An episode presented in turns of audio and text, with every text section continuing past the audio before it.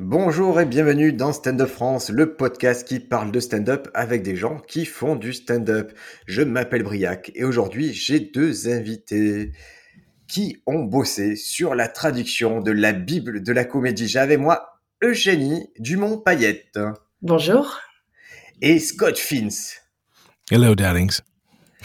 Donc aujourd'hui on a compris c'est vous qui gérez tout ce qui est accent anglais. Et ouais, moi, on va dire ça comme ça. Moi, j'arrête tout ce qui est francisation des, des mots. Et amis, vraiment, c'est très cool que vous soyez là. Vous êtes, vous arrivez avec un produit fini, la traduction de la Bible de la comédie de Judy Carter.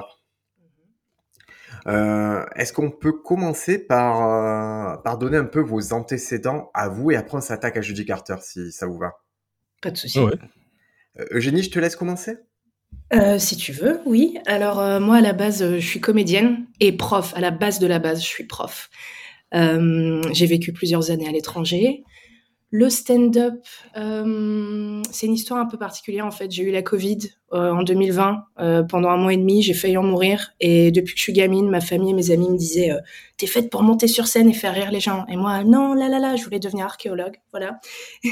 et au final, je suis devenue actrice et puis finalement euh, humoriste. Voilà. J'ai fait une masterclass avec euh, Shirley Soignon au mois de juillet 2020, qui m'a parlé de sa formation au Barbès Comedy Club. Et voilà, formation que j'ai faite. Et depuis, euh, j'écris, je joue. Voilà. Donc tu es contente de cette formation-là?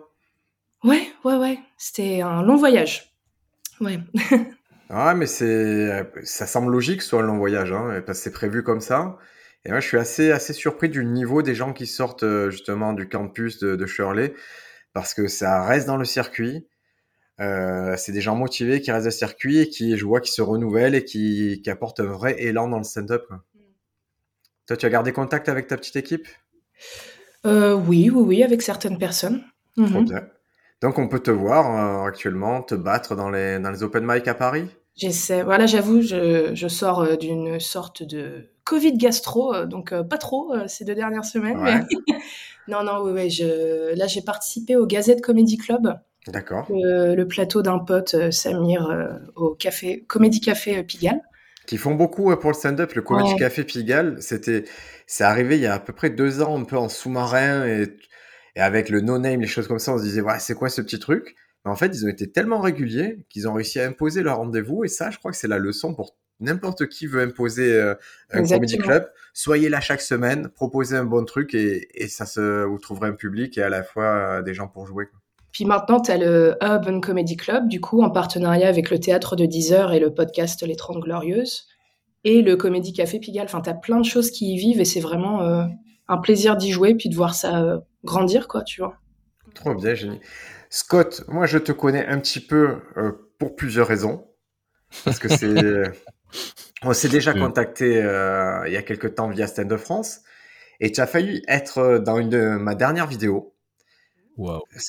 Alors, seulement parce que ma dernière vidéo, mon idée c'était que je, je payais des gens sur le site Fiverr pour m'écrire des blagues. Et Scott est présent sur Fiverr. Ouais. Chez moi, Et- le mec du Bangladesh de ta vidéo, c'est moi. Ah, non, non, non, toi tu étais plus cher. Tu étais plus cher mais plus qualitatif. C'est ça. Et, et je me suis dit, je vais pas te, je vais pas embêter Scott avec ça, parce que je, je me suis dit, il va m'écrire vraiment des bonnes blagues, lui, et ça, ça marche pas. ça marche pas pour ma vidéo. Bonjour Scott. Alors, je te laisse te présenter. Oui, alors, euh, moi, j'ai toujours, j'étais toujours passionné de, créativité, de comédie, sauf que j'avais jamais envisagé la possibilité d'en faire mon métier. Je, voilà, je voyais tous les grands comédiens, j'adorais les humoristes, etc. Et pourtant, je me considère quelqu'un d'intelligent et jamais, euh, avant mes 35 ans, euh, je me suis dit, tiens, et si je faisais gagner de l'argent avec ça? Et, et j'ai eu un déclic. Et du coup, euh, moi, j'habite Toulouse. Euh, et Toulouse, il y avait deux scènes euh, de stand-up le même jour, à la même heure. Et il fallait attendre trois mois pour y jouer. Donc, je me suis inscrit, j'ai attendu mes, trois mois. Et après, euh, je me dis, non, il y a un truc. donc, j'ai créé un comedy club, donc FMR Comedy Club. Et j'ai commencé à, justement, parce qu'à Toulouse, il n'y a rien, il n'y avait rien à ce moment-là de stand-up, ni de formation, ni de rien. Et donc, je me suis formé grâce au Covid il y a l'école de Greg Dean à Los Angeles qui était fermée au public et du coup ils ont fait des cours en ligne. Donc je me suis inscrit chez euh, chez euh, chez Greg Et très vite, euh, son système est assez compliqué, mais très vite, je l'ai compris et il m'a invité à être prof assistant pour son école.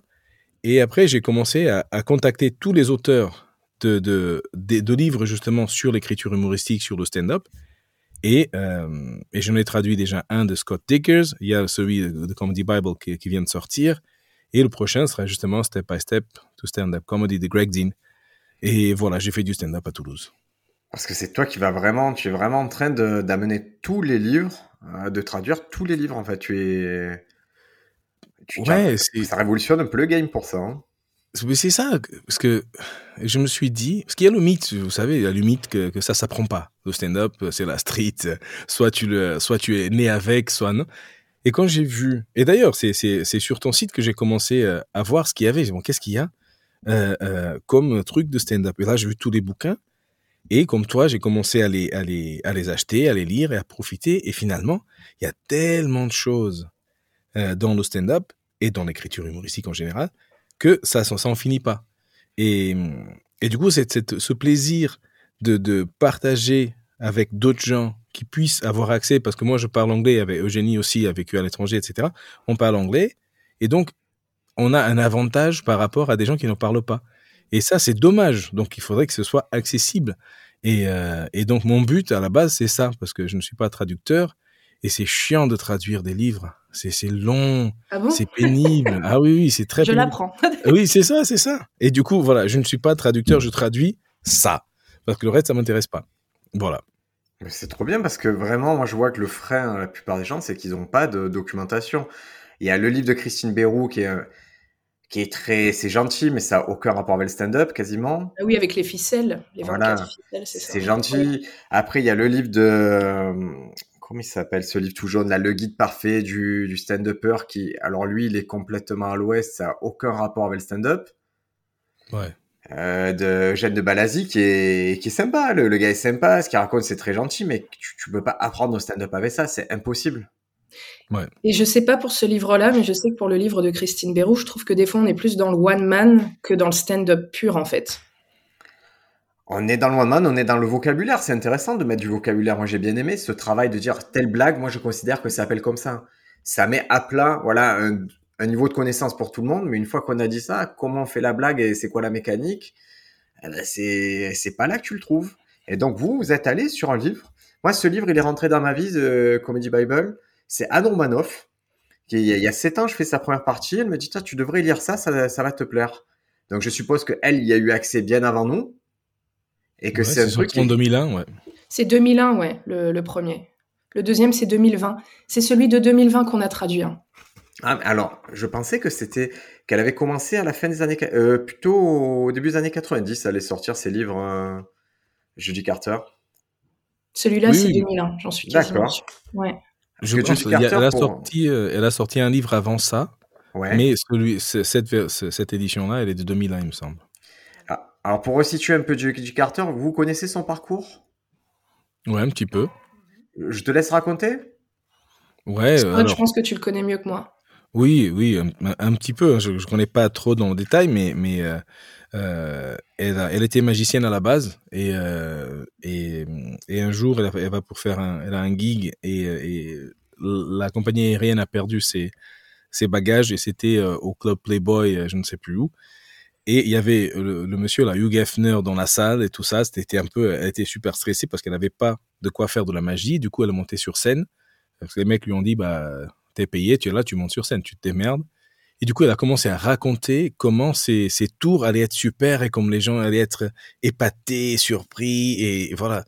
Et du coup, elle a fait rire des gens avec ça. Et elle s'est rendu compte à ce moment-là que, waouh, j'ai pas besoin de me tremballer les poubelles ou tous les accessoires qu'elle avait. Je peux juste parler aux gens et les faire rire. Et, euh, et donc, elle, a, elle a eu une carrière assez, assez sympa. Elle a bossé avec Seinfeld, avec Robin Williams, avec un peu tout le monde de l'époque des années 80 qui, qui, qui, était, qui était des étoiles montantes à l'époque.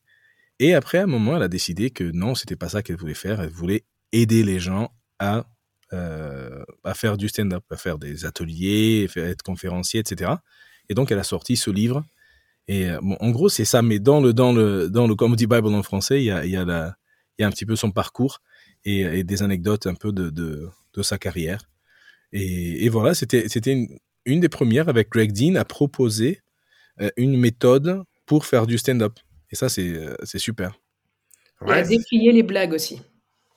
Déplier, c'est quoi qu'on appelle déplier une blague alors? C'est mon terme à moi, c'est vraiment de dire euh, de, de, quoi c'est fait, quelles sont les différentes parties et comment on peut les, les faire, tout simplement. Hmm.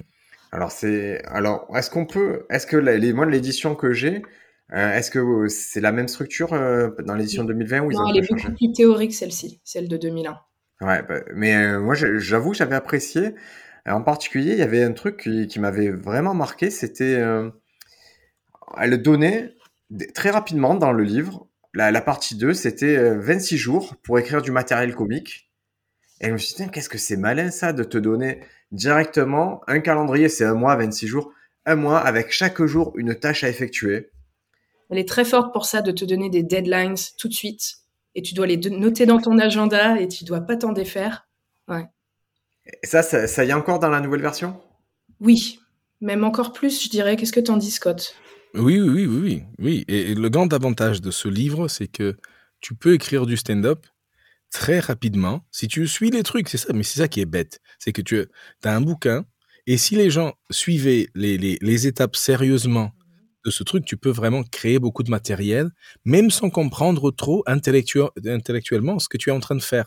C'est un mode pas beaucoup de, oui, c'est ça. Il n'y a pas de concepts très poussés, de, de, de syntaxe, de, de, grammaire, de PNL, de trucs. Il n'y a rien. Et très vite, tu peux expérimenter et être libre d'aller l'essayer. Et qu'une fois que tu es sur scène, tu peux après les travailler tes vannes euh, euh, mieux. Et ça, j'apprécie beaucoup. Donc, ça fait, c'est vraiment un, un must-have dans, dans, le, dans ton parcours de stand-up. Et ce qui est très fort aussi, c'est qu'elle euh, elle t'aide, elle te permet de, comment dire, euh, transformer tes problèmes personnels, même hyper insignifiants, en vannes. Et ça, c'est très fort aussi. Est-ce que tu peux expliquer, justement, il y a, il y a deux, trois méthodes qui sont, qui sont applicables de suite. Est-ce que tu peux expliquer cette méthode-là en particulier? Comment transformer un problème personnel en vanne? C'est quoi la euh, mécanique? à moi, tu veux dire? Ah, ah, ouais, ou à toi, ou c'est la mécanique de Judy Carter digérée par toi, comment tu l'as perçue, ça bah, par exemple, bon après là je pense plutôt à ces lives Instagram aussi, mais qui sont très reliés euh, au Comedy Bible. Euh, je sais pas, la mort d'un proche. Donc qu'est-ce que tu vis aux enterrements? Qu'est-ce qui est drôle? Et en fait, c'est de voir euh, ce qui ce qui ressort par exemple. Donc euh, dans une vanne, tu peux avoir euh, gros, gros, petit. Tu vois, donc tu vas mettre l'élément de surprise à la fin. Petit, petit, gros. donc à l'enterrement, qu'est-ce qui l'élément de surprise quoi voilà et tu peux l'avoir dans n'importe quel passage de ta vie, quoi. N'importe où, tu peux avoir l'élément de surprise. Hmm. Je ne sais pas si ça répond très bien à ta question, mais... Euh, non, euh, écoute, ça fait partie des, éléments. Moi, je sais que j'ai été surpris par, euh, par quelque chose. je me souviens que, que le Comedy Bible, c'était intéressant, c'était au niveau de, de ce qu'elle appelait l'attitude. Hmm. Ah oui. En fait, il y, a, vraiment quelque chose dans ce livre. Autant chez Greg Jean, donc, qui a écrit Step by Step to Stand-Up Comedy, il y a une méthodologie, qui est très clair. Une blague, c'est prémisse, angle, punchline. Mhm. Chez, euh, chez Judy Carter, c'est autre chose. Pour elle, il y a, y a quelque chose. Comment elle compose sa blague pour bah, c'est tu as tu prends un sujet donc ce que Greg Dean appelle donc tu prends un sujet avec une opinion négative dessus ouais. qui est à la base de tout de la satire si tu veux. Donc c'est une opinion honnête et négative sur quelque chose que tu vas après transformer ou filtrer pour en créer des vannes.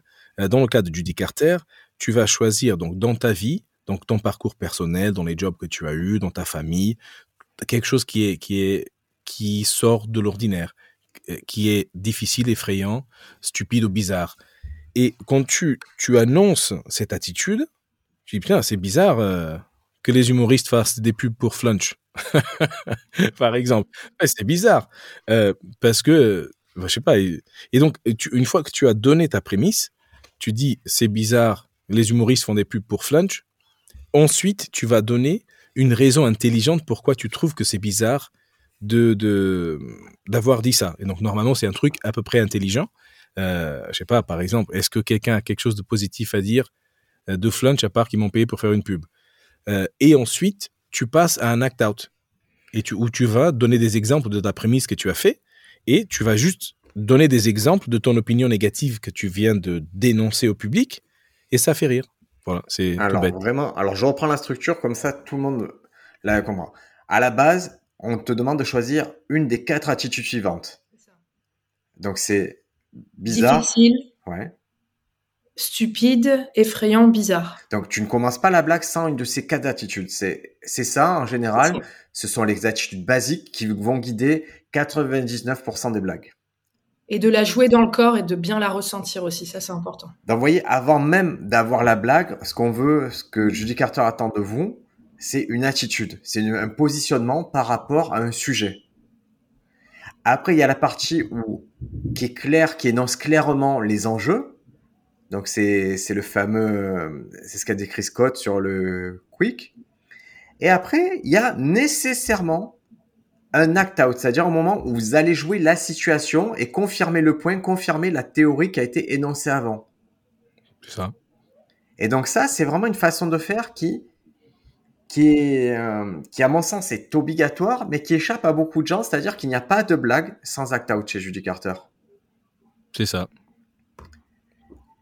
Et, vraiment, ça, c'est un marqueur fort, à mon sens, de The Comedy Bible, c'est que le fait que c'est impossible de sortir de, blagues sans act out, ce qui n'est pas dans tous les livres et ce qui n'est pas vraiment la méthode de tout le monde. Mais elle, c'est un parti pris. Et est-ce que c'est un parti pris qui fonctionne? Oui. Ben, oui, c'est un parti pris parce que si tu veux, euh, tu as la liberté. Euh, moi, j'adore ça et j'utilise certains, certains de cette technique sur scène pour écrire des sketchs devant les gens. Elle dit par exemple écrire un sketch avec un membre de sa famille où tu prends un trait négatif de quelqu'un de ta famille. Ensuite, tu vas imaginer un métier où ce, trait négatif serait un vrai handicap et tu vas faire un act-out là-dessus. Et donc, moi, sur scène, bon, j'ai eu une famille pourrie et je, demande aux gens, est-ce que quelqu'un a une famille pourrie? Et toi, par exemple, qu'est-ce que... Mon père, qu'est-ce qu'il a ton père? Mon père, il est rabaissant. Ok. Et là, tout de suite, tu peux... Eh, imagine ton père à la... Je sais pas, en, tant que psy. Et là, tu pars dans le act-out et tu laisses les personnages se parler et s'entendre parler et réagir et du coup, c'est un peu comme un feu d'artifice intellectuel. Les gens sont là en train de d'avoir des références que, bon, normalement, tu pouvais pas avoir avant ce jour-là. Et ils te, ils te voient comme écrire le sketch devant eux. Et c'est magique. Et du coup, c'est beaucoup plus créateur que quand tu t'assois assois devant ta page ou devant ton ordi et tu commences à écrire euh, bonsoir à tous, est-ce que ça va? Est-ce qu'il y a des couples dans la salle? Je suis ravi d'être là. C'est tu pars vraiment dans la créativité pure et ça j'aime beaucoup ça. Et tu parlais de l'act-out aussi, mais elle insiste beaucoup sur le payoff, enfin vraiment euh, avoir une résolution à la fin de ta blague et pas la laisser ouverte. Ça, c'est un truc que je vois beaucoup en scène ouverte, euh, c'est le cas de le dire. euh, beaucoup d'humoristes euh, qui laissent des blagues ouvertes en fait et qui font Ah bah elle était pas très drôle celle-là. Non, c'est juste qu'il n'y a pas de chute, c'est tout. Donc voilà, le payoff, très important aussi. Ah, dans le payoff, tu l'as parfaitement traduit, c'est la résolution. C'est-à-dire, au début, vous avez posé des enjeux, euh, donc c'est ce qui te soutenait dans la prémisse, c'est-à-dire le fameux histoire du quick, que c'est bizarre. À la fin, il faut qu'une conclusion, il faut que cette mini phase, elle se conclue. Et, et vraiment, la magie, à mon sens, du stand-up, c'est justement c'est d'étendre ces, ces, ces, idées premières, de les étendre, de les étendre, de les étendre, jusqu'à un moment où il n'y a plus rien à dire. Et naturellement, ça s'arrête. Mais s'il y a encore de la matière, faut la creuser. C'est là qu'est la magie. Exactement. Et là, tu arrives dans les tags, du coup. Répéter l'attitude, mais il faut bien bouger, ah. quoi. Alors, donc on reprend. On a une attitude. Non, non, mais c'est parfait parce que c'est intéressant. On, donc on a l'attitude, la prémisse, on a le fameux acte, le fait de jouer. Puis on a ce truc, ce mot tag que, alors celui qui l'a traduit d'une façon vraiment intéressante, et je, lui accorde tout le crédit pour ça, c'est Gad Elmaleh qui a dit que de blagues. Mm-hmm. C'est marrant cette expression que de blagues. Parce que ça ressemble un peu à ça, un tag. C'est hmm. un petit truc que tu... un petit truc que tu rajoutes à ta blague. Est-ce que, Eugénie, tu peux me dire ce que c'est un tag? Le tag, pour moi, mais c'est plusieurs choses pour beaucoup d'humoristes. Mais pour Judy, tu me dis, Scott, aussi, ce que tu en penses. Hein, mhm. Mais c'est tu vas répéter l'attitude, en fait, de ta blague. Dans le corps ou en la disant, ah, c'est vraiment difficile, hein, tu vois. Et puis tu, tu peux recréer une partie de blague à partir de ça, en étirant l'attitude. Ouais, mais ça, ça, dépend des auteurs en fait, parce que bah Judy et avec le même mot tag, bon, il y a Judy qui définit tag d'une façon, Greg Dean qui le définit d'une autre, et tu as Scott Dickers qui, qui parle du bouton, the button. Ah euh, le vrai. bouton qui vient, qui vient fermer le truc. Donc pour, pour Judy Carter, c'est justement cette répétition de l'attitude qui ne, ne rajoute pas de nouvelles informations et qui euh, laisse le public rire et tu fais semblant de, de chercher tes mots ou si tu étais énervé, bah, tu continues à être énervé. C'est ce que Louis C.K. appelle stay in the bit, reste dans la blague sans rajouter de nouveaux contenus et laisser les gens rire. Et après, quand les rires commencent à, à descendre, tu enchaînes sur une nouvelle blague. Euh, Greg Dean, par exemple, avec bon, il a le setup et le punch, et pour lui, un tag, ça va être une nouvelle, euh, une nouvelle punchline par rapport au même setup, au même énoncé, ou une nouvelle euh, punchline par rapport à la punchline que tu viens de faire. Et un exemple de ça, c'est le sketch, je sais pas si vous connaissez, de Alban Ivanov, où il dit, franchement, je, suis rentré chez moi, j'étais bourré et tout, et j'arrive, je dis, salut, alors ça va, petite cochonne? Ok, donc ça c'est la première histoire. Et lui il continue, euh, putain, j'aurais jamais dû parler comme ça à ma mère. Là, gros rire, il pose, surtout qu'elle avait bu aussi. Gros rire encore, euh, et on s'est pas regardé dans les yeux le matin. Et encore, donc un gros rire. Euh, et bon, là, on va avoir une fille. Tu vois, donc avec la même prémisse, parce que si les gens ont déjà rigolé à un truc, ils peuvent rigoler 4, 5, 10 fois. Ils connaissent donc, surtout les- la situation de base. C'est-à-dire qu'il n'y a plus à réexpliquer. Le décor est posé. Maintenant, à partir de là, c'est que des rires. Vous économisez la prémisse et vous gagnez en efficacité comique. C'est ça. Il y a- il y a beaucoup de gens justement qui parlent, qui commencent à décrire une église rouge dans la montagne, et après euh, qui répète et ça fait rire, mais tu as mis cinq minutes à, à monter cette vanne, et, et après tu as, tu as eu ton rire et tu commences à parler d'hélicoptère juste après. Alors tu gâches, c'est du gâchis finalement. Ça me fait penser aussi au, au sketch américain des années 80. D'ailleurs, Judy en parle dans le livre, le rythme un peu cocaïné des années 80. Et notamment Robin Williams, il y a beaucoup de sketchs où c'est que des tags d'attitude. Et vraiment, il joue dans le corps. Et le public rit, rit, rit. Et en fait, c'est, que du tag. Et le tag peut durer 5 minutes. C'est super impressionnant. Moi, je, je compare souvent une blague à, vous savez, un scénario. Et dans le scénario, on est obligé de vous dire intérieur jour, église. Et je me dis, si tu voyais tes blagues comme ça, tu pourrais pas déplacer tout le décor, mettre les caméras à cet endroit-là et juste faire un petit truc et te barrer à l'opposé. Non.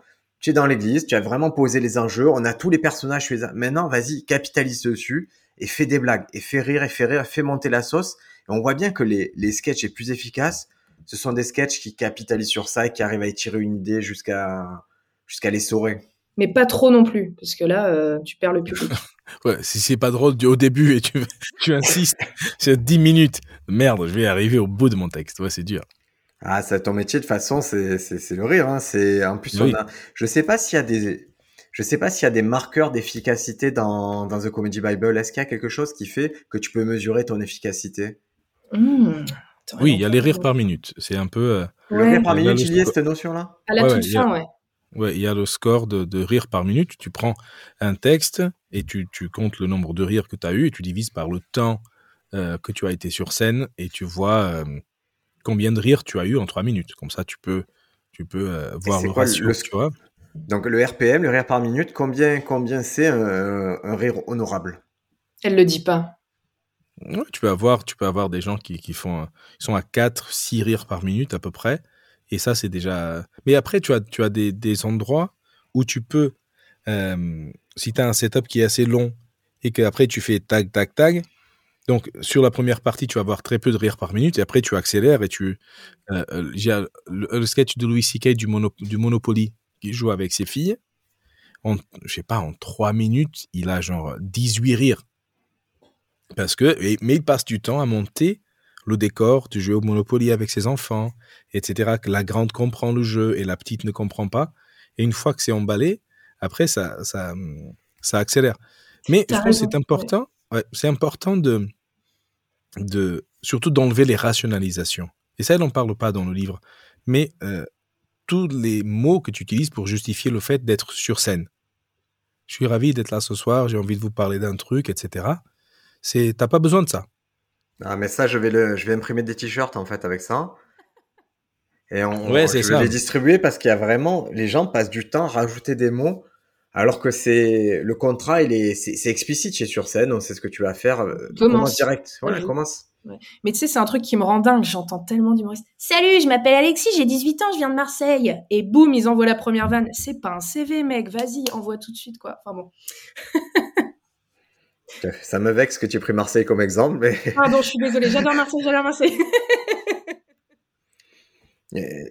écoutez, c'est donc Ouais, pour donner une idée, en général, sur le rire, rire par minute, on dit que 4 rires par minute, c'est vraiment, voilà, c'est quand tu es très efficace, c'est 4 rires par minute. Un rire toutes les 15 secondes. Comme dit Scott, ça peut, tu peux très bien investir 30-40 secondes sans rire si après tu récupères ça par la suite. Mais c'est ça le ratio vraiment quand tu es dans l'efficacité pure. Oui, c'est ça, quand tu fais du stand-up en tout cas. Parce que quand tu fais d'autres choses, ben, parce que déjà définir ce qu'est le stand-up, ce serait intéressant. Parce qu'il y a beaucoup de gens qui disent qu'ils font du stand-up, mais pas du tout. Et, euh, euh, ils viennent faire des, des, morceaux de one man, ils viennent faire du, du storytelling, ouais.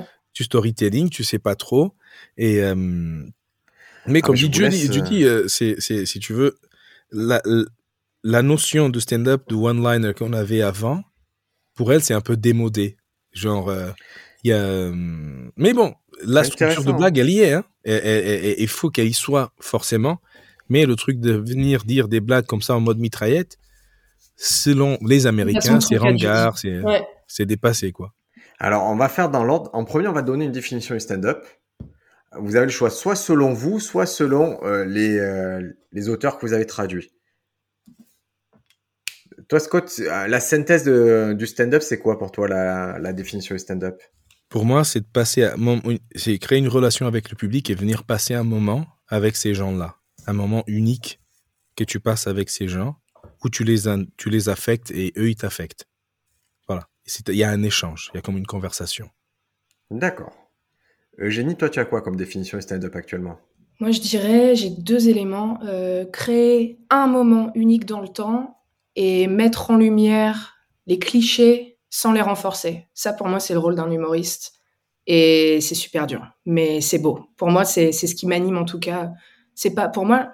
Pour certains, le stand-up c'est juste une thérapie, et je trouve que c'est un peu d'oublier le public. Euh, enfin, non, oui et non. Pour certains humoristes, ils font ça, ils oublient pas le public, mais euh, je trouve que c'est vraiment euh, faire avancer les choses, faire avancer la société, faire passer des idées via le rire. Pour moi, c'est la méthode la plus puissante pour faire avancer les choses. Enfin bon, voilà, ça me concerne moi. Mm. Alors moi, j'étais arrivé à, un compromis euh, c'était euh, parce que j'ai vraiment cherché qu'est-ce que c'était le stand-up, tu vois, définir, et j'étais arrivé à ce compromis-là, c'est que c'est un monologue comique d'une personne en solo, sans accessoires, qui parle d'histoire personnelle ou d'observation. C'était ça ma conclusion. C'était, je me suis dit, dès le moment où il y a ces éléments-là, que tu es solo, que tu n'as pas d'accessoires et que tu et que tu parles, c'est le stand-up. Donc toi, c'est monologue, mais pas vraiment dialogue, parce que le rire du public, ça peut être un dialogue. Et les interactions aussi. Pour moi, c'est un monologue comique, c'est un faux dialogue. Et après, j'ai demandé à plein de gens, plein de gens, des comédiens, des producteurs, des metteurs en scène, et chacun, ils avaient une, idée différente. Et à un bout de moment, je me suis dit, mais vous savez quoi, c'est ce que vous voulez, stand-up. non, mais c'est la vérité parce que nous, on va dire, ça, c'est pas stand-up, ça, c'est pas stand-up. Puis tu vas avoir un mec qui monte sur scène aux États-Unis avec une guitare, on va dire, putain, lui, il est très fort en stand-up. Exactement. Et à un moment, il faut se dire, OK, c'est ce que vous voulez. Tu, moi, je m'en fous à la fin de la journée, quand tu considères stand-up ou pas stand-up. Tant que tu fais rien et que tout le monde pareil. Ouais. C'est pareil. Cherchez plus. Oui, mais, euh, euh, pour moi, il y a, quand même au moins l'illusion de spontanéité. Et ça, et ça, il faut qu'elle, pour moi, pour que, pour que le stand-up soit du stand-up, il faut qu'elle y soit. Il faut que je puisse croire, en tant que public, que cette personne a un truc à dire et va me le dire à moi parce que ce jour, à cet endroit, j'y suis. Un mec qui vient avec sa guitare, c'est très bien, mais euh, il a répété sa chanson. Alors qu'il a répété son texte. Mais avec la guitare ou avec euh, prop, euh, prop comedy, il sort, il sort des trucs de sa valise, etc. Je sais que c'est répété et que ça, ça suspend la crédulité, si tu veux. J'avais une, une, copine qui, qui faisait, son, passage. Quelqu'un interrompt, il y a un problème. Et du coup, elle est revenue trois phrases en arrière elle redit exactement les mêmes trois phrases pour, avoir l'enchaînement, un peu comme quand tu oublies l'alphabet et tu, recommences un peu pour, euh, pour voir la suite. Et là, tu dis, ah non, finalement, non. ah merde. Euh, euh. Mais bon, ça c'est un peu. Quelle illusion quoi. Oui, c'est ça, mais c'est quand tu quand es dans le méta, quand tu quand tu veux vraiment observer. Si tu es dans le public, tu tu vois rien du tout et tu tu passes un bon moment. Et ça c'est l'important. C'est là aussi pour divertir les gens. C'est un peu ça. Tu me fais penser, là, je suis en train de lire le dernier livre de Jimmy Carr, et il y a une phrase qu'il a écrite qui est un peu crue, mais qui me travaille. Il dit qu'en fait, tout ce qu'on voit d'un humoriste, alors pour lui, voilà, il compare les humoristes à des magiciens, à un magicien, pardon, et pour lui, tout ce qu'on voit sur scène, c'est le tada moment, le moment tada. Et tout le reste, tout ce qu'on voit pas, c'est le mec qui nettoie la merde du lapin au fond du chapeau.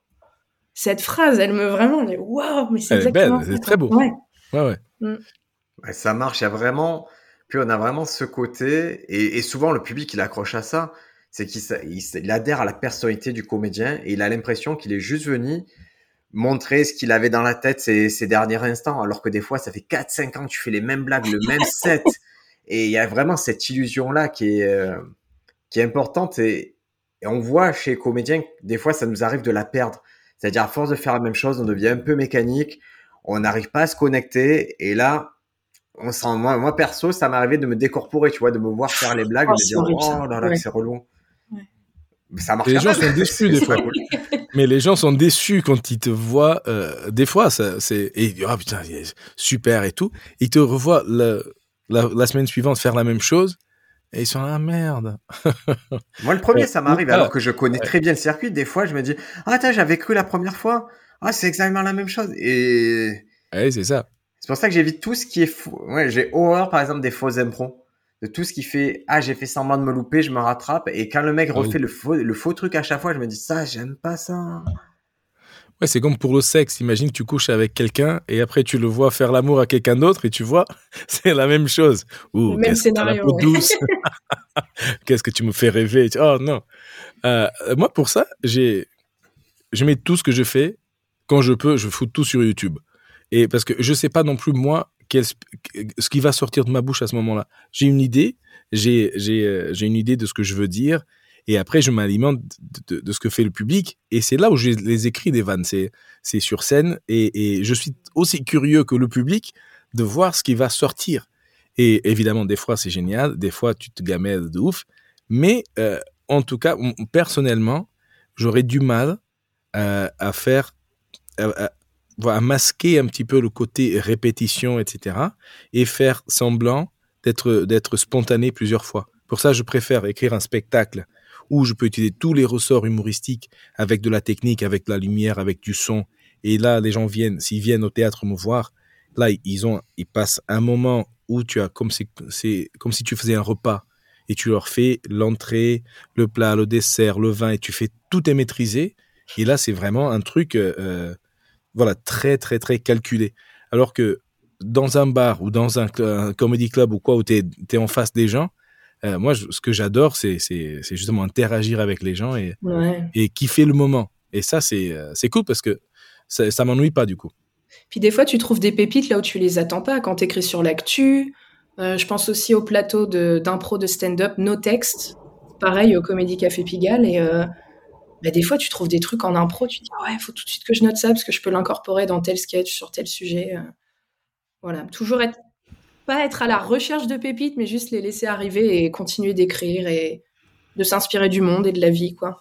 Hmm. Moi, je vous avoue que je suis dans une école un peu différente. Parce que j'aime tellement les blagues en tant que blague, en tant que blague unitaire, que la, seule méthode que j'ai trouvée pour, euh, pour y croire en permanence, c'est d'être vraiment accroché à l'idée de la blague. C'est-à-dire, j'ai l'idée, je sais, je sais ce que je veux dire.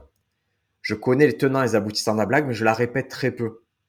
Je vais très très peu la répéter, mais par contre, quand j'arrive sur scène, je je, je m'intéresse pas trop à l'interaction, aux choses comme ça. Moi, je m'intéresse vraiment à la valeur de la blague et, à, au point auquel je crois à la blague en tant que blague, à quel point je crois à cette idée-là et à quel point je vais bien la délivrer. Mais quand tu mhm. dis ça, c'est comme un one-liner ou c'est euh, Je suis plutôt one-liner, moi. Je suis plutôt ah, dans, dans, ce, dans ce truc-là. Ouais. Et, et, donc, tu disais, Scott, c'est intéressant, tu disais que, en fait, pour Judy Carter, au moment où elle fait le livre, les one-line, c'est-à-dire les blagues très courtes, prémices sans punchline, c'est un peu les années 80. Ouais. 80-90. Et moi, j'ai eu, nous, on a eu cette impression en analysant, en revenant sur Judy Carter, que justement, Judy Carter, aussi, sa méthode, elle me semble datée, elle me semble plus si pertinente aujourd'hui. C'est-à-dire, elle me semble un peu représenter une forme de stand-up de fin des années 90. Euh. Et je ne sais pas si vous le sentez aussi, mais moi, je me suis dit, ah, elle est, ça reste un peu rigide, c'est, ça correspond pas au nouveau stand-up, à mon sens. Hein. Oui, parce que c'est le temps, le temps que, que le stand-up se développe et que, quelqu'un arrive à codifier ce qui se passe pour le cristalliser sur un livre, il a déjà évolué. Et, euh, et, euh, et c'est pour ça, le nouveau Comedy Bible, il est, il est, il est un petit peu euh, dans cette, dans cette vision-là. mais le mode de consommation de, de blagues a changé. Maintenant, euh, et, et, les objectifs du stand-up, tout ça a changé parce qu'aux États-Unis, l'idée du stand-up, c'était tu fous quelqu'un avec un micro pour faire que, en sorte que les gens boivent et qu'ils mangent et qu'ils passent et qu'ils bougent pas, qu'ils continuent à boire, à consommer. Donc, ça il y avait quelques gens très connus, mais mais c'était plus un accessoire pour des bars pour faire boire les gens. Bon, euh, et tu viens voir un truc, tu viens boire et quand tu as fini de boire ou de manger, tu t'en vas et et ça s'arrête pas les comédiens. Euh, maintenant, on a je pense, plus de pression d'être d'être euh, très originaux, d'avoir un univers, de, de dire quelque chose, avoir vraiment un truc à dire de la société ou quoi. Et, et les clichés sont, sont, sont visibles beaucoup plus rapidement. Avant, tu pouvais t'en sortir avec des clichés. Maintenant, euh, maintenant non. Maintenant, t'es, tout de suite, ça se voit parce qu'il y a beaucoup d'accès au travail de tout le monde c'est vraiment Scott. Moi, je c'est c'est rare. Je vous le dis dans, bah, dans, dans le truc que j'ai fait, on a fait pas mal de podcasts. Je suis rarement confronté à des gens qui ont aussi bien étudié le stand-up son histoire. Donc voilà, c'est très cool de vous recevoir. C'est gentil, merci. Et on dit il y a un effet en traduction. Je me souviens plus, je, sais, je me souviens plus de l'effet. C'était euh, c'était Carmen, une invitée précédente, qui nous l'avait dit. Mais en gros, plus vous êtes connecté au sujet, plus votre traduction elle va être juste. Et je crois que dans votre cas, j'ai bon espoir que votre traduction soit vraiment cool parce que vous êtes totalement connecté au sujet. Tu sais, tu me... as un truc à dire, Scott? Non, c'est bon parce que je t'entends après, Après, euh, ouais, mais tu me fais penser à un truc, c'est que j'ai passé une soirée entière à traduire une vanne de Robin Williams. Et en fait, la vanne parlait de baseball. Et je me suis dit, euh, ah ouais, mais non, le baseball, c'est pas ma culture. Je me suis mangé du vocabulaire du baseball, des vidéos pendant toute une soirée pour bien mastiquer, manger, digérer, tu vois, et pouvoir traduire le plus précisément possible.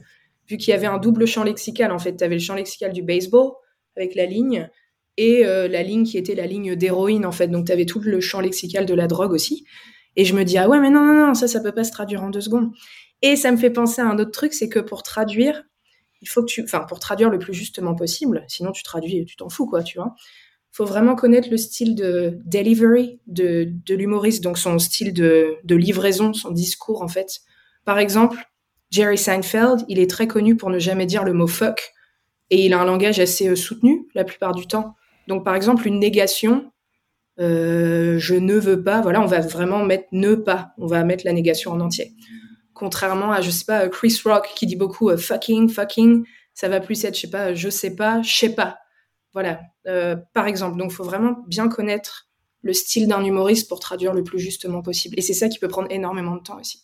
Traduire, c'est pas juste euh, j'ai des mots en face de moi et je les transforme en mots euh, dans une langue cible. C'est pas du tout que ça en fait.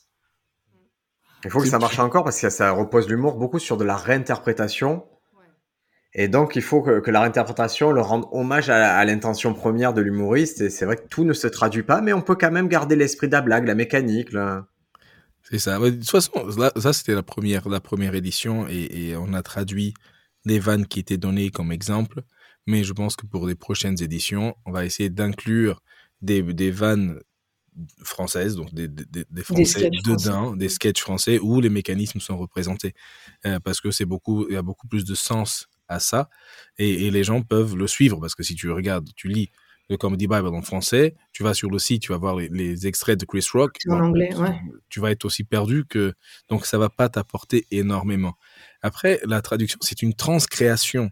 Euh, c'est pas juste une traduction. C'est pour ça euh, que, moi, quand j'ai contacté un peu les auteurs, euh, ça m'intéresse parce que je, je suis passionné par le sujet et donc il y a des trucs qu'un traducteur lambda ne va pas comprendre. Un traducteur normal va avoir du mal à, à traduire des choses de stand-up ou qui parlent de stand-up, où il manque le vocabulaire même du stand-up n'existe pas ou n'est pas homogène ou, euh, euh, des auteurs ont des visions différentes sur, le, sur les mêmes termes. Et, euh, ça, c'est une difficulté, mais c'est aussi passionnant du côté de traduire et de créer. C'est ça qui me plaît. Et pour les doubles exemples aussi, Scott, tu disais qu'on trouverait des exemples plus français. Je pense notamment pour la partie sur les setups très longs. On a le sketch sur Dieu de Ellen DeGeneres. Et en fait, je pense notamment, enfin, en- pour moi, l'un des humoristes qui a les setups les plus longs, c'est Kian Kojandi, avec la tombe de son père, par exemple. Donc je pense que ouais, ça c'est un exemple qu'on pourrait. euh, Sinon, on peut mettre copie comique en, en truc. Il a le Aussi, truc, en, mais oui. le, le Hashtag truc en copie. anglais et un humoriste français qui fait la même chose. Ça, on pourrait économiser du temps à faire ça. Ah, Écoutez, moi, quand je me suis confronté au fait de mettre des exemples, euh, je vous avoue, j'ai carrément pris, j'ai j'ai pris des livres australiens, des trucs comme ça, de recueils de, de stand-uppers. Je me suis dit, bah, avec ça, au moins, je trouverai tous les exemples que je veux pour, euh, pour mon manuel. Et hop, par contre, quand il s'agissait de trouver en français, bah, ma culture étant limitée des sketchs, j'avoue que j'ai vite euh, abandonné. Je me suis dit, bah, c'est pas grave, il y aura pas. aura pas de français. Mais des fois, quand tu, quand tu, quand t'es à fond, et voilà, quand t'as une connaissance large de, de, des mécaniques du stand-up et de l'humour, de l'écriture, etc., quand tu vois un sketch de n'importe qui, tu peux décortiquer chaque blague, tu peux tout décortiquer et, euh, et du coup, euh, par exemple, il y a un sketch de Haroun sur Marseille. Moi, j'utilisais pendant mes cours de, de, stand-up et je leur ai expliqué, voilà ce qui se passe dans ce, dans ce sketch, voilà quel filtre il utilise, voilà quelle, quelle technique, etc., etc. Et du coup, quand tu le vois, et chaque fois que tu le vois, tu vas retrouver un, nouveau, euh, ouais, un- une nouvelle technique. Après, tu peux le faire consciemment ou inconsciemment, mais des gens qui l'ont observé, qui ont codifié tout ça et le décrivent. Et, euh, et ça, c'est voilà, c'est pour moi, c'est passionnant en tout cas. Moi, en cours, des fois, on était à 6 avec les autres profs, etc. On était à 6 sur une blague. Euh, et, bon, et si on bougeait la virgule? Ah oui, ça oui, Ah, c'est passionnant ça. Ouais, Ah ouais. oui, c'est- génial. Mais bon, voilà, parce qu'il n'y a pas d'enjeu. C'est un truc où, euh, voilà, il n'y a pas d'enjeu. Le monde continuera de tourner, euh, tout ira bien. C'est pas comme prendre une décision sur, euh, je sais pas, le traitement médical de quelqu'un. T'es es vraiment... euh, Et c'est passionnant parce que c'est inutile quelque part. Et c'est super. Mais c'est un peu l'art qui est comme ça. C'est, il y, a rien d'utile au fait, tu vois, d'optimiser une blague, mais c'est, ça qui est beau dans ce, dans la, dans cet art-là. C'est jouissif. Ouais. Ouais, ça Et- c'est très bien. Ouais. Et votre côté analytique, est-ce qu'il vous met pas, est-ce qu'il, du coup, c'est pas un frein au plaisir de, d'observer des blagues, de regarder des spectacles? Alors Bah, pour ça- ma part, ça j'ai- dépend, ouais. Vas-y, vas-y. vas-y Scott, t'as commencé. Vas-y. Non, je dis que pour ma part, euh, j'apprécie, je, je profite plus du spectacle. Je profite euh, de l'art que je vois. Je profite du rire du public parce que je dis, ah oui, ah t'as ça, et tu reconnais ce qui, ce qui a été fait, et du coup tu, tu profites. Et après des fois, quand les gens osent des trucs, quand ils, ils, quand ils osent justement et, et qu'ils te surprennent, là c'est super parce que tu vois pas venir le truc, t'es surpris et tu profites trois fois. Donc euh, pour moi c'est ça, c'est je profite beaucoup plus. Euh, mais aussi des, fois t'es déchanté, tu vois ah oui lui est connu et tout, et c'est ça qui fait. Ah merde. Ah oui c'est ça. Des fois t'es déçu. Je dis mais comment il a couché avec quelqu'un ou qu'est-ce qui se passe? Euh, Voilà, il y en a qui c'est mystérieux, mais bon ils ont leur public et c'est super. Pour ma part, j'arrive à mettre ça en on-off, tu vois, mais c'est vrai que très souvent, j'arrive à, à prévoir les chutes euh, des blagues. Aux grandes dames de mes proches et mes amis. Mais euh, donc je le dis Ah oui, pas oui, maintenant, oui. je le garde pour moi. Mais euh, ouais, c'est c'est toujours passionnant parce que c'est un travail qui n'a pas de fin en fait, tu vois. Et le stand-up pour moi, c'est la vie, vraiment, avec un grand V, et tu peux tout relier à ça. Donc c'est vraiment un travail qui n'a pas de fin. Et parmi les spectacles qui sont sortis, on va dire, les 24 derniers mois, même s'il n'y en a pas pléthore, est-ce qu'il y a un spectacle qui vous, vous a marqué? Ouf. Attends, 24 derniers mois, donc est-ce que... Moi, c'est James A. Casta. C'est vraiment... C'est quatre spectacles sur Netflix. Pour moi, c'est du, du, génie absolu, quoi. Ah, il est trop fort, oui, j'adore. Si... Donc, si vous le connaissez pas, euh, c'est... Donc, lui, il est anglais, hein? Il est anglais, ouais. Il est anglais, il a sorti quatre spectacles. Euh, des spectacles qui ont été captés, en plus... Euh, assez rapidement. Très rapidement, ouais. Et euh, il y a, voilà, c'est des blagues vraiment dingues. Il y a, j'avoue, c'est pour moi, c'est il fait partie du haut panier. Ces spectacles sont dingues. Il y a des blagues vraiment poussées très très loin et il y a des petits trucs on dit mais pourquoi personne n'a eu l'idée de faire ça avant avec le canard oh mon dieu ah, il fait des choses même il joue une partie de ce sketch à genoux et c'est drôle c'est euh, c'est oui, mais, drôle il y a, en fait c'est ça il y a tout à une raison c'est hyper absurde et, euh, et tout est relié et c'est un cycle en fait, c'est une boucle à l'infini. Voilà. Et ce gars-là, il, a, il intervient aussi dans des, dans des émissions, dans des panels shows, qui sont vraiment les émissions classiques anglaises, et, à chaque fois, il, il est hilarant. il faut, il y a des compiles de ses interventions dans ces panels shows, et son personnage, il se tient du début jusqu'à la fin. C'est-à-dire, c'est, se voit que c'est un gars qui, il est très jeune, mais il a taffé fort pour en arriver là, et il continue à être très, très, très fort. Hein. Et surtout, il n'est pas dans la division. Enfin, je sais qu'il est très allié euh, de la communauté trans, LGBT et tout. Enfin, c'est ça que j'apprécie aussi beaucoup chez lui, c'est que ça respire, quoi. Tu vois, on n'est pas en train d'opprimer euh, une catégorie de l'humanité. Euh, je sais où on va arriver, je sais où on va arriver, mais on va y arriver. C'est de ma faute, c'est de ma faute. On va y arriver, Génie, mais pas c'est important. Je voulais en parler justement avec vous. Toi, Scott, c'est quoi qui t'a marqué ces 24 derniers mois?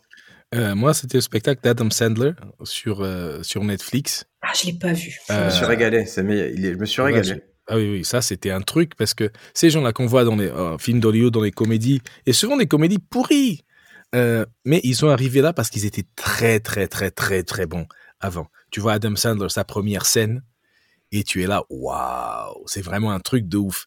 Et, donc, moi, je me suis régalé avec ça. Le dernier de Louis C.K., après les problèmes euh, truc. Euh, ça, ça j'ai beaucoup apprécié ce nouveau spectacle. Et, euh, et parce que mais Louis C.K. il le vend directement sur son site. Où il parle de, de, de, et, ça et ça c'est une démarche assez intéressante mais bon c'est pas, bah, on peut en parler de la démarche on peut faire une petite parenthèse mmh parce que je l'explique souvent aux gens le parcours de Louis C.K. il est très intéressant c'est que c'est un mec qui est indépendant à la base il est indé et il va monter en indépendant en créant une euh, newsletter, c'est-à-dire vraiment en se considérant chaque spectateur comme un client potentiel. Il va créer la base de sa comédie en étant en dehors des networks, il va rentrer sur les networks, il va connaître un succès public, il va connaître Netflix, il va avoir sa série, et malgré ce, il va jamais lâcher ce, euh, lâcher ce côté indépendant. Et le jour où tout s'est écoulé pour lui parce qu'il y a eu un scandale, ben au final, les gens, ils s'en rendent pas compte aujourd'hui ce que c'est Louis C.K. Louis C.K., c'est un gars qui joue plusieurs fois par semaine et qui remplit 2000, 3000 places à 300 dollars la place. J'ai vérifié les chiffres, hein, je vous dis ça, j'ai vérifié c'est-à-dire que chaque soir, il fait un million, il y a un million qui rentre dans les recettes. Donc, euh, ouais, il est. donné qui s'emmerde pour, pour cacher un million pendant toute sa carrière et l'autre il fait un million en un soir. C'est vraiment des. et si demain, moi je l'ai acheté le spectacle de Louis C.K., on est plusieurs à l'avoir acheté. Si demain il sort un nouveau spectacle, on va l'acheter parce que on croit au système, on croit qu'il y a un système qui est juste et qui, quand il te demande 5 dollars, ben ouais, ça va, je peux me permettre de payer 5 dollars pour voir euh, Louis C.K. Et je trouve qu'il y a un truc intéressant de se dire, il est monté d'une certaine façon, quand il est arrivé au top, qu'il a chuté, il s'est dit, bah, ce qui m'a construit au début, je l'ai toujours et je peux exploiter ça. Et ça, je crois que c'est une grande leçon d'une carrière d'humoriste. Beau quand même. Oui, c'est ça, parce que tu te vends pas déjà euh, à des gens, tu tu essaies pas de, de rentrer euh, dans des cadres. Il a des moments aussi d'apprentissage. Là, il a passé 15 ans à faire parler sur les chiens et les aéroports jusqu'à ce qu'il écoute un spectacle de George Carlin et il s'est dit ah oui le mec il sort un, nouveau tous les ans une heure tous les mm. ans et, merde, c'est ce que je vais faire. Et là, il commence à gratter et aller de plus en plus euh, euh, profondément euh, dans son être et écrire des blagues parce qu'il sait écrire des blagues. C'est pas juste parler de sa vie.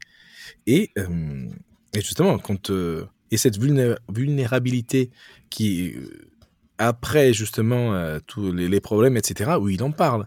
Et là, et les gens, quand il dit au milieu du spectacle, bon, allez les gars, on en parle et là, les gens, ils étaient ravis parce qu'ils étaient venus entendre ce qu'il avait à dire par rapport à ce qu'il avait, à ce qu'il avait vécu. Donc, euh, donc voilà, ça c'était c'était intéressant. Et on parlait de quoi déjà? Euh, Alors, je, me permets, on y reviendra à ce qu'on parlait. Je fais la petite parenthèse du fait de. Ouais, actuellement, j'ai vécu un truc qui est marrant, c'est que j'avais renoncé au festival d'humour. Mmh et en fait, je ne sais pas pourquoi j'avais renoncé au festival d'humour. Je dis, j'en ferai plus. Récemment, je suis rentré dans le circuit, un amène l'autre, un amène un autre. Tu vois, c'est vraiment un circuit fermé, le festival d'humour. Et là, j'en ai refait un, où en gros, au final, quand ça se passe, je suis pas d'accord avec comment ça se passe, avec toute l'organisation. Il y a rien qui me va. et je rentre chez moi, et je me dis, mais tu es con, c'est pour ça que tu les faisais plus. Parce que ça t'a jamais intéressé, ce circuit-là, il t'intéressait pas, tu l'aimais pas, et tu as tout fait pour être indépendant. Et là, il y a eu un truc, tu as oublié que tu, étais indépendant à cause de ces gens-là. Et là, je suis rentré chez moi, j'ai fait, mais, mais pourquoi je me fais chier à jouer devant 30, 40 personnes en festival alors que je poste une vidéo sur TikTok, j'ai 2 millions de personnes qui me voient? Et tu vois, je me suis dit, reviens aux bases. Reviens. Et Louis C.K., tu vois, ça m'est revenu. Je me suis dit, mais tiens, à un moment, il faut, ou tu es ND ou tu es pas ND, mais il faut, aller à fond, quoi.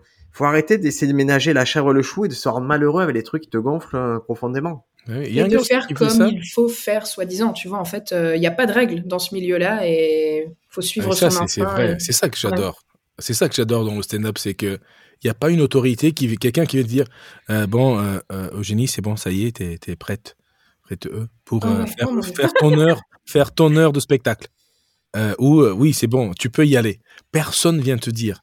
Il n'y a pas de, il a pas de limite si tu veux. Tu, tu annonces un spectacle. Moi, j'avais juste pour le culot, j'avais fait une affiche. Je faisais une heure de spectacle. J'avais fait ça, genre un jour en portugais, un jour en anglais, un jour en espagnol, un jour en français. Et avant de l'écrire, j'avais mis juste le truc, j'avais mis les dates et tout, la billetterie, j'avais tout fait. Mais bon, après, j'ai eu de la chance, il y a eu le Covid, sinon il aurait fallu l'écrire, ce spectacle. Mais voilà, tu peux le faire. Il suffit de ta illustrateur ou Canva, tu vas sur Canva, tu mets ta photo, tu mets une date et puis c'est bon. Et ça, c'est super. Et un gars qui fait ça aussi, c'est Steve euh, Hofstetter.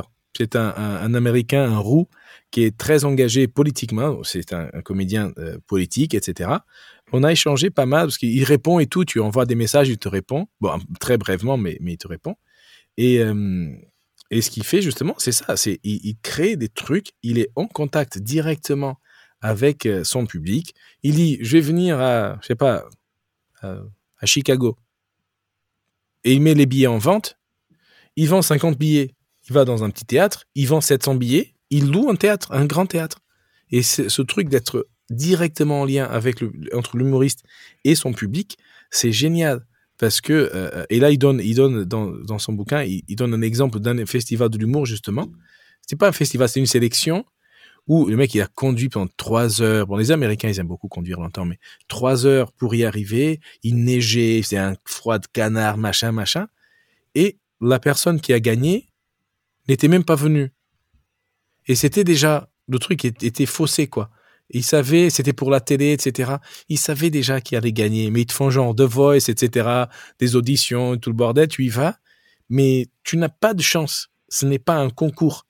Et ça, ça doit être dégueulasse. Quand il a appris ça, t'imagines? Et il dit, j'ai pleuré pendant tout le chemin des trois heures pour rentrer chez lui, ah avec la neige et les larmes congelées sur sa, sur son visage, quoi.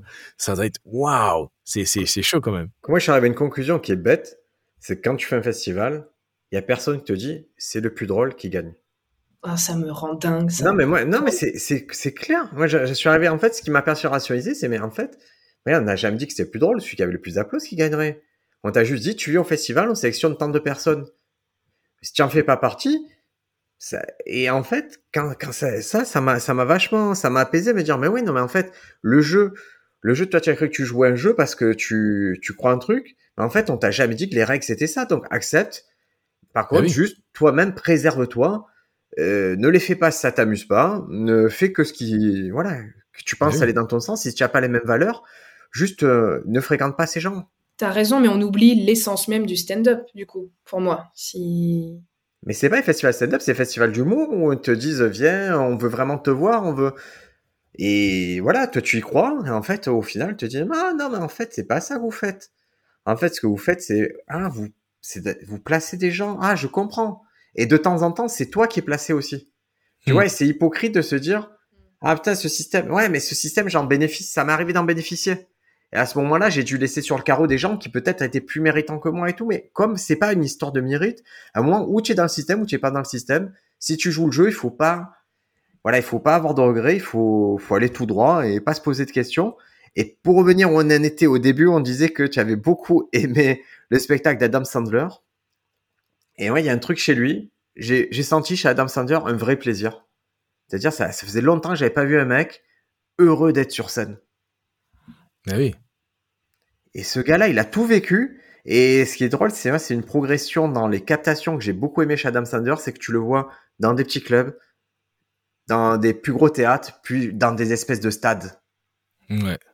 Et tu vois qu'une bonne blague, elle va partout. Ah oui, c'est ça. C'est ça. Oui, l'histoire, ah, le public n'était pas chaud ce soir. Ouais, t'avais une blague de merde. C'est non, ou t'avais pas de blague. Tu croyais, euh, ça c'est sympa quand tu, quand on me demande de l'aide pour des, pour des, des passages, etc. Ça m'arrive comme on voit des vidéos euh, de, de, de passages avec le texte, etc. Ah, cette blague, ça n'a pas trop marché, et tu lis le truc. Sinon, mais en fait, tu n'as pas de blague. Ça il n'y a pas de chute. Il n'y a pas de, il y a pas de. Oui, c'est ça. Donc, ça ne peut pas marcher. Et, et, euh, et ça, c'est, ouais, c'est intéressant, quoi. C'est. Euh... Parce que moi, on me demande souvent quand je suis à Paris, on me demande, écoute, est-ce que c'est vrai que le public parisien est dur? Est-ce que c'est vrai que le public Marseille est différent je fais, j'ai fait en fait, où tu es fort ou tu es pas fort? À la fin de la journée, c'est que ça. Et je comprends qu'au début, on est ce truc-là, parce qu'on est quand, forcément au début, quand le public te porte un peu, ben, tu vas jouer un peu plus fort, tu vas être un peu mieux. Et quand le public n'est pas là, tu vas sous-jouer. Tu vas avoir tendance à accélérer. J'ai fait, mais en fait, quelqu'un de fort, il va, il va être là pour éclater tout le monde et il va toujours tirer son épingle du jeu. Hein. Mais oui. Et surtout, ça dépend des objectifs que tu te donnes. Parce que des fois, tu montes sur scène ou Surtout quand on débute, on y va. Ah, j'y vais pour faire rire les gens. dis, mais écoute, ça, c'est un résultat. Tu maîtrises pas le résultat. Ça se trouve, toute la famille, leur famille est morte la semaine d'avant. Ils n'ont pas envie de rire. Euh, je vais euh, divertir les gens. Je dis, non, ça aussi, c'est un résultat. Tout ce que tu peux maîtriser, c'est ce que tu ressens ou, l'état d'esprit que tu, que tu portes avec toi sur scène. C'est passer le moment, quoi. Oui, c'est ça. C'est un peu ce que disait Tarantino. Tu vas, tu vas, tu vas sur scène et sur le chemin, pour aller au Comedy Club, t'écrases un chien avec ta bagnole, comment tu peux ne pas porter ça avec toi sur ton sur scène et, des fois, si tu as des trucs très codifiés, ou tu as des émotions, ou genre, c'est galère d'être célibataire, et ça fait, euh, ça fait longtemps que tu joues ce truc, euh, et que maintenant tu as rencontré quelqu'un et tu es super heureux, et t'as pas eu le temps de réécrire un sketch, tu y vas et tu vas dire, ah, c'est galère d'être célibataire, alors que la galère, tu, tu ne la ressens plus. Et du coup, tu es obligé de faire des émotions contraires à ton état d'esprit euh, de la journée. Et, voilà, c'est c'est compliqué quoi. C'est c'est pour moi c'est ultra ultra réaliste quoi l'émotion. Et quand tu es dans dans le moment avec les gens, tu peux t'éclater et ça c'est cool. Ça dépend si tu joues un personnage aussi ou pas. Ça c'est aussi une des grandes questions du stand-up. Ben oui, mais c'est ça. Où est la vérité quoi dans ce que tu C'est ça. Quand, mm. Et c'est ça, bon, c'est c'est euh, une, une, un peu une technique de, de, Greg Dean où il parle des sons, des sentiments et, de, et, de, et des pictures, sounds and feelings. Voilà, les sons, les sentiments et les, et les, les images. Ou quand tu écris ton, ta blague de la façon la plus serrée possible, la plus serrée possible, tu gardes, tu, tu enregistres dans ta tête genre trois mots. Et je donne souvent l'exemple de, de euh, bon, sortir avec un SDF, c'est sympa parce qu'après un date, tu peux le déposer n'importe où.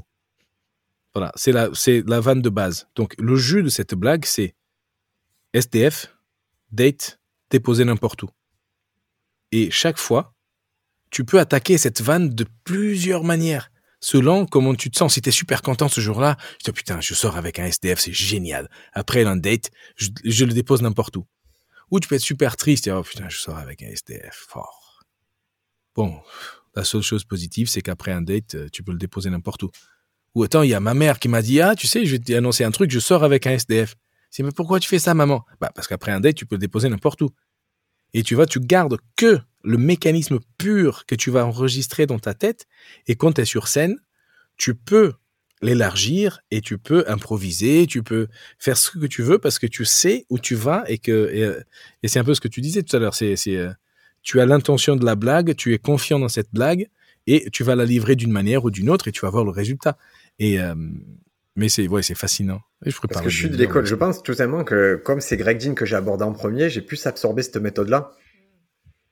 Et quand je suis passionné moi de one-liner et je suis très Dimitri, Martin, très Jimmy Carr, forcément c'est cette mécanique-là et j'ai compris que pour être sincère, il fallait juste que j'ai l'essentiel de la blague et que et que surtout mécaniquement je comprenne la blague. Je suis je sais pas faire une blague que je comprends pas. Ben oui. D'accord. Si intellectuellement j'ai pas digéré dire ah c'est ça un aboutissant, je ne sais pas la faire et c'est ça qui m'a limité aussi dans les propositions que j'ai pu avoir. Si on, m'a déjà donné des pièces à apprendre, mais je, je les trouve pas drôles vos blagues, c'est-à-dire je comprends pas tenants aboutissants en blague et je vois que quelqu'un d'autre ait fait ça fait rire, mais si je l'ai fait moi, j'y crois pas donc ça ne marche pas. Ben oui. Euh, on va parler un peu argent. Oula. C'est Scott. Oui, pardon. Si, si quelqu'un veut bah, te soumettre son matériel et avoir euh, bah, des retours de ta part et peut-être un accompagnement, comment ça se passe? Alors, c'est si c'est un accompagnement, si c'est une analyse de ce qui se passe déjà, euh, moi, ce que j'ai fait pour des humoristes français, c'était de taper tout le texte, donc tous les mots qu'ils disent, s'ils m'envoient une vidéo, tous les mots qu'ils disent dans la vidéo, tous les rires, compter les rires, euh, et après je fais un retour vidéo, soit soit en direct sur Zoom, ou soit je m'enregistre et je fais euh, un truc comme ça. C'est un audit. C'est un audit. Je fais un audit, voilà, c'est bien. Euh, donc ça, c'est pour analyser quelque chose qu'il y a déjà. et ça, je l'avais fait, genre dans les 100 euros, un truc comme ça. après, quand c'est pour écrire du stand-up pour des gens, souvent je refuse euh, parce qu'il y en a qui, je vais faire ma première scène ouverte, j'ai besoin de cinq minutes. Euh, je dis non mon gars, je peux pas, je peux pas t'écrire cinq minutes de stand-up euh, parce que tu demandes, tu veux parler de quoi? Et je sais pas. Bon bah si tu sais pas, achète le Comedy Bible, il va, il va t'entraîner. Si c'est quelqu'un qui, connaît déjà et qui, qui a besoin du matériel nouveau, ça dépend en fait. Ça dépend. J'avais mis sur Fiverr un gig pour écrire du stand-up, j'avais mis à 600 euros. Et là, pour 600 euros, je t'écris les blagues, je les teste sur scène, je les fais tester par des gens et, je les je les retravaille. Et quand tu les as, c'est c'est. Mais il faut que je sois sûr que tu sois capable de de les de les faire sur scène, parce que le charisme de de de, de l'interprète y est pour beaucoup. Donc, euh, mais souvent, je suis là pour aider et ça me passionne. Donc, euh, s'il y a quelqu'un qui veut me contacter, pourquoi? On, discute, on discute. Et, ce que je dis souvent aux gens, ben, je veux pas les dévaliser s'ils sont obligés d'aller travailler au McDo pendant trois jours pour me payer une heure de mon temps. Euh, non, je fais, je fais un prix quoi. Mais si s'ils sont pleins de thunes et qu'ils font déjà des spectacles ou quoi et qu'ils ont de l'argent à mettre dedans, super. Voilà. Mais, mais la qualité ou au moins l'investissement du de mon travail ne ne va pas varier selon si tu me donnes 50 ou 300 euros. C'est euh, c'est un peu. Euh, c'est un dialogue de toute façon, c'est. Oui, c'est ça. Ok, et on parlait là, on parlait justement de l'attitude de qui on est, est-ce que la personne est capable de livrer. On parle souvent du clown. D'accord? C'est un mot qui revient souvent en France, le clown. Est-ce que c'est quoi ton avis sur ça, Eugénie, toi? Le clown, est-ce que tu y crois? Est-ce que c'est quelque chose que, que tu as tu sens que tu as emmagasiné ou que tu es encore en recherche de ça? Ah bah, j'ai plus qu'emmagasiné. Pour moi, c'est validé. J'ai fait du clown déjà, seul. J'ai fait du zani, j'ai fait du masque neutre, du trans masque. Enfin, j'ai vraiment beaucoup exploré ça euh, dans mon métier de comédienne. Euh, pour moi, c'est essentiel en fait de le trouver. Et euh, peux-tu répéter ta question, s'il te plaît? C'est comment Alors, non, c'est souvent. Je vais te donner un exemple très concret. Les gens me disent on leur parle de clown, tu me dis quand c'est que je vais le trouver, comment je vais le trouver tout? Ma théorie, je leur dis, c'est, ça va être entre la deuxième et la troisième, troisième année et demie que tu vas trouver sûrement une blague, deux blagues que tu vas trouver très satisfaisantes et qui ont l'air de correspondre qu'à toi. Et à partir de là, tu vas retravailler ton matériel selon ce prisme-là et c'est souvent là qu'on trouve son clown. Moi, je vois que c'est un processus qu'on est obligé de respecter, de laisser deux ans, trois ans aux gens avant de trouver ce fameux clown qui fait que mmh, ils sont quelque chose. C'est intéressant, je suis d'accord et pas d'accord parce que pour moi, le stand-up c'est aussi du corps et pour moi, tu peux pas faire, enfin, comment dire, c'est mon avis, hein, mais c'est du corps, c'est du jeu. Tu peux pas faire du stand-up qu'en faisant du stand-up. Pour moi, il faut explorer certaines choses aussi, tu vois. Donc, euh, des cours de théâtre, des cours de clown, je sais pas, pas forcément avec une finalité précise, mais juste pour explorer, étirer des choses à l'intérieur. Ton énergie, elle est où? Dans les tripes, plus au niveau de la poitrine, tu vois, il y a les, les fameuses émotions de Shakespeare, c'est dans les tripes, quoi, tu vois, et tu le sens quand tu es ancré sur scène et que ça part, quoi. Enfin, moi, je me sers de tout ça, tu vois. Euh, est-ce que toi, tu, quand je dis clown, c'est est-ce que toi aujourd'hui, tu, je sais pas combien, ça fait combien que tu fais stand-up? Combien euh, euh, stand-up pur stand septembre dernier. Eh, donc voilà, est-ce que toi, tu sens que tu, c'est très clair qui tu es sur scène et pour toi, c'est. Mmh. Et je te le dis pas que de moi, c'est que j'ai eu des plusieurs échos, tu vois, de gens du métier, de gens pas du métier, du public. Voilà, oui, oui, et je me sers de, tout ça, quoi. Mm. Et toi, Scott, par rapport à ça, cette notion de clown, la notion de persona comique, est-ce que tu, ça se développe en combien de temps, tu penses? Et ça, je, ne sais pas trop, mais euh, moi, je ne peux qu'être moi-même euh, euh, sur scène. Et du coup, et tous les trucs que je fais, les vidéos, etc. Et, je me fais rire quand je les regarde. Donc, moi, le clown, c'est, pour moi, c'est ça. Après, il y a un petit peu l'histoire du cerveau clown et du cerveau éditeur, où euh, euh, tout le monde a les deux.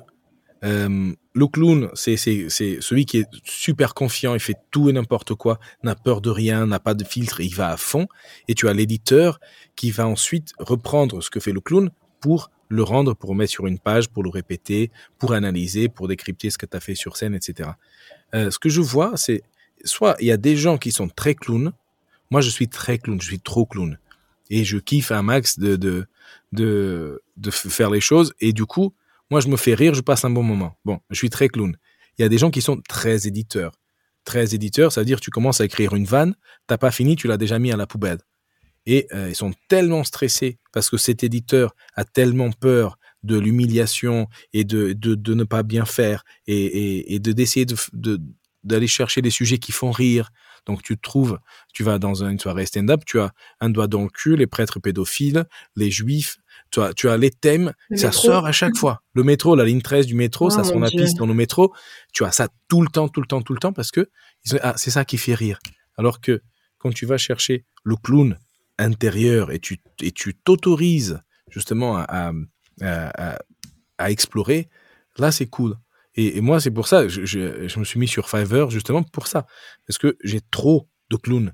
Et du coup, et j'ai pas le temps de m'en servir. Donc, je le mets au service euh, d'autres gens. Et euh, vas-y, vas-y. Et il faut pas avoir peur de casser les règles. Et ça me fait penser à quelque chose. Quelqu'un comme Paul Mirabel, en cours de théâtre, euh, sa prof lui avait interdit d'avoir les bras le long du corps et d'avoir des inflexions montantes à la fin des phrases. Et au début, j'ai pu discuter avec lui euh, en masterclass. Euh, quand il était, euh, quand il a commencé ses sketchs, en fait, il parlait, on va dire, normalement. Il n'avait pas ce phrasé qu'on lui connaît maintenant. Et mhm. apparemment, ce sont ses dires, c'est que ça fonctionnait pas tant que ça. Et c'est quand il s'est dit, ah attends, mais si je réintégrais ça, et là, ça a explosé. Enfin bon, pas aussi forcément facilement et rapidement que ça, mais ça fait partie du travail d'explorer, de chercher, de trouver sa patte et sa marque unique, quoi. Mais Paul, Mirabel, on va souvent vous le citer en, exemple. Ou... Et attention les amis, il y a le storytelling, il y a ce qu'il a vraiment fait.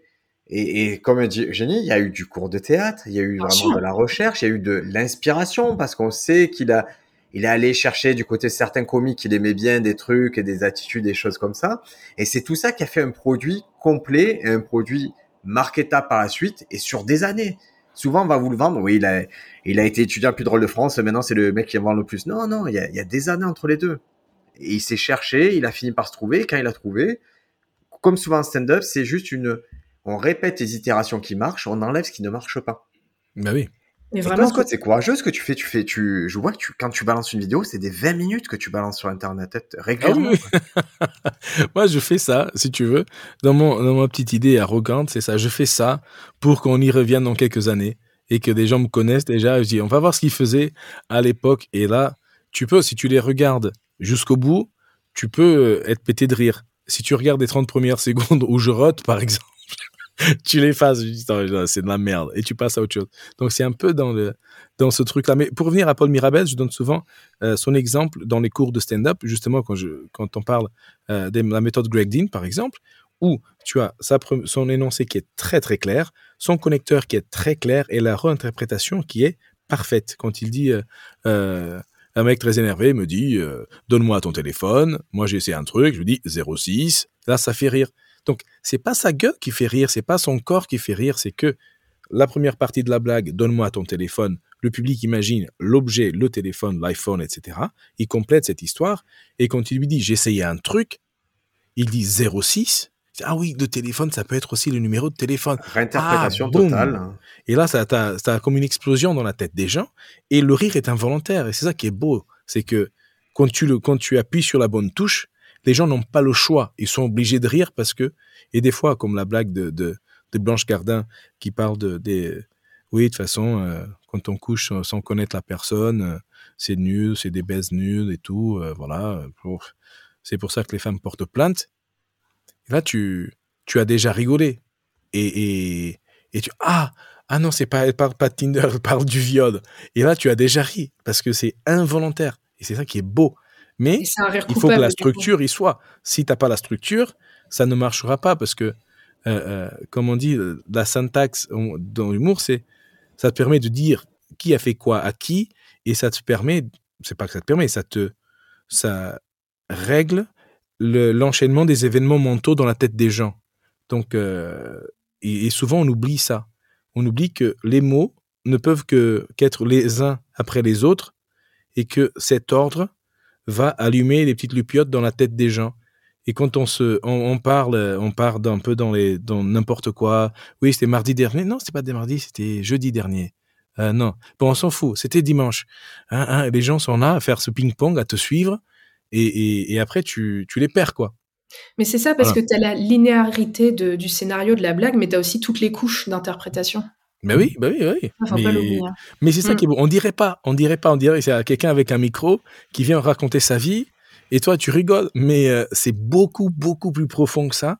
Et il y a plusieurs couches de, de, justement de grammaire, de syntaxe, de linguistique. Si tu veux que ce soit profond.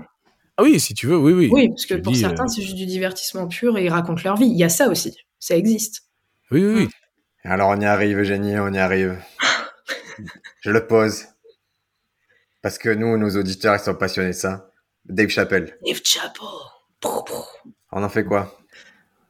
Moi, je suis The Closer. Est-ce que toi, tu en penses quoi de ça? Parce que j'ai l'impression que tu as une sensibilité particulière euh, sur le fait que le stand-up, il faut être euh, respectueux, inclusif.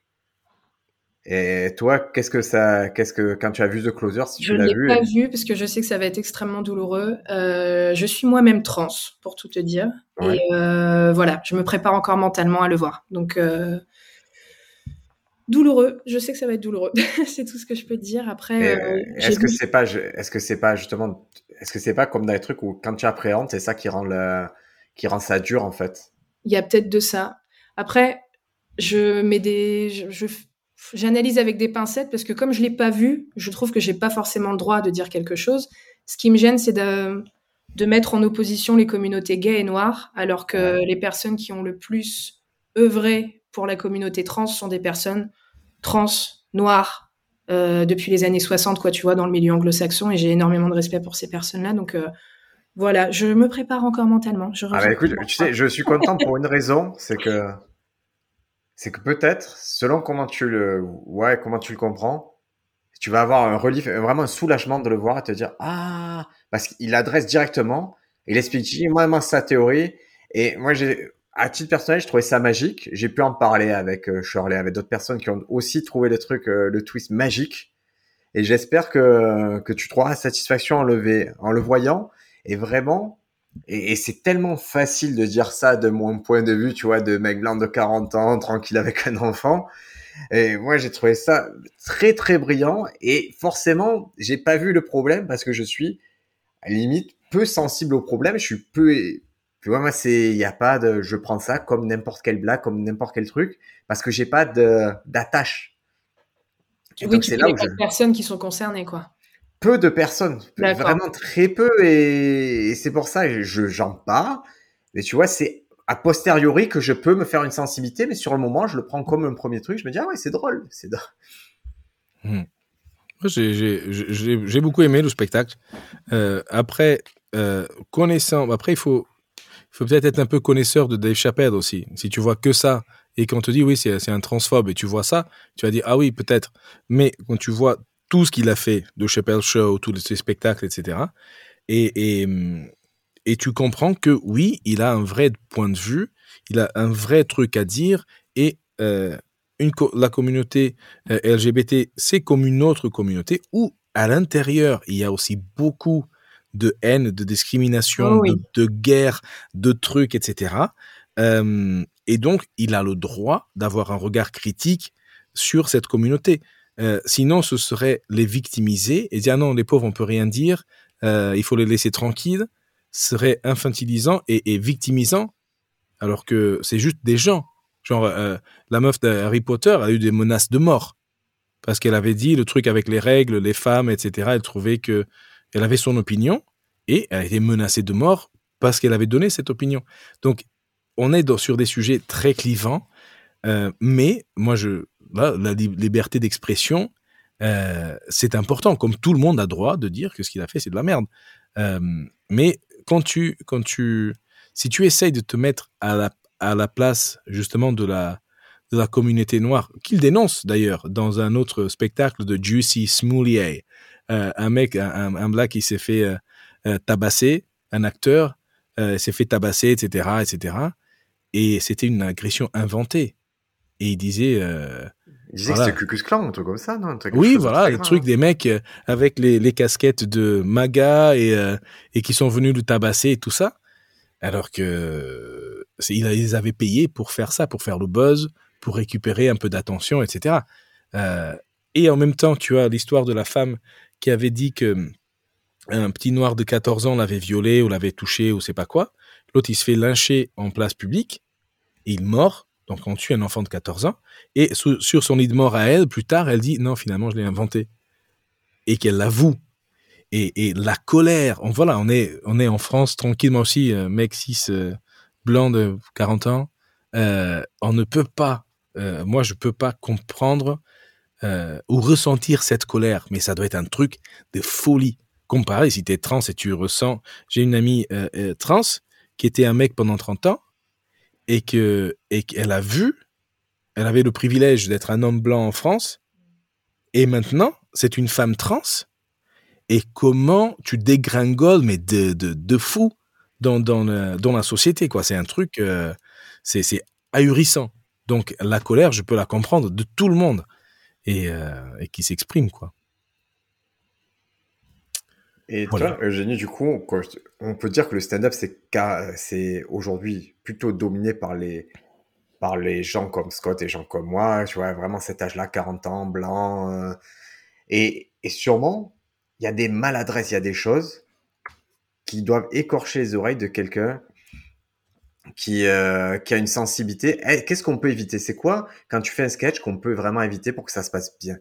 Parler avec les gens concernés. Pardon, excuse-moi, t'avais pas fini ta question. Non, c'est exactement, c'est parfait comme réponse pour moi. Bah, justement, j'en parle. Ah, Scott, d'accord. Euh, faut que tu nous quittes.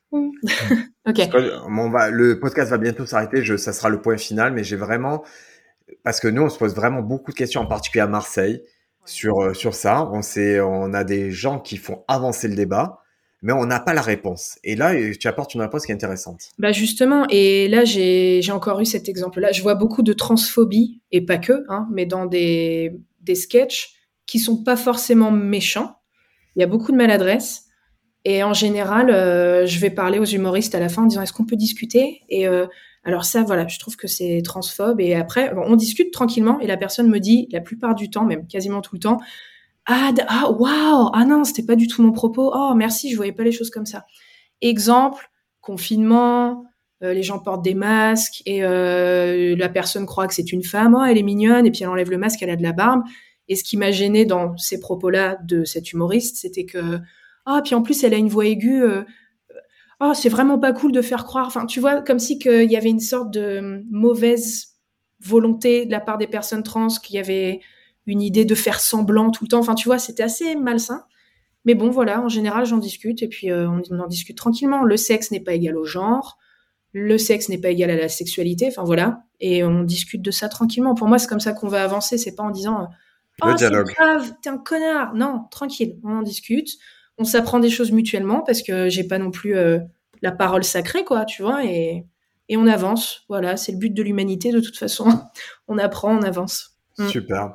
Alors, on va conclure ce podcast en disant que le Comedy Bible, le guide ultime pour écrire et faire du stand-up, yeah. c'est disponible en brochet sur Amazon. Ça vaut 23,10€. Vous pouvez l'avoir en prime. C'est-à-dire que vous le prenez le lendemain, c'est chez vous. Ça, c'est cool. Euh, vu comme on a échangé, moi, je, je mets le saut stand-up France dessus. On a deux connaisseurs, deux vrais connaisseurs qui ont traduit, qui ont vraiment cet effet, qui ont traduit quelque chose qu'ils aimaient, qui l'ont rendu préhensible à des gens qui ne parlent pas anglais. Vraiment, on est, c'est bientôt Noël. Faites-vous offrir ça. Et euh, voilà, on prendra les retours. Moi, Eugénie, Scott, c'est, j'aimerais vraiment vous avoir à nouveau dans le podcast. Oh, ce sera avec plaisir. Merci. Parce que j'ai trouvé ça euh, passionnant. Je trouve euh, vraiment, vous avez un niveau de technicité qui est très, très, très rare dans, dans le stand-up français.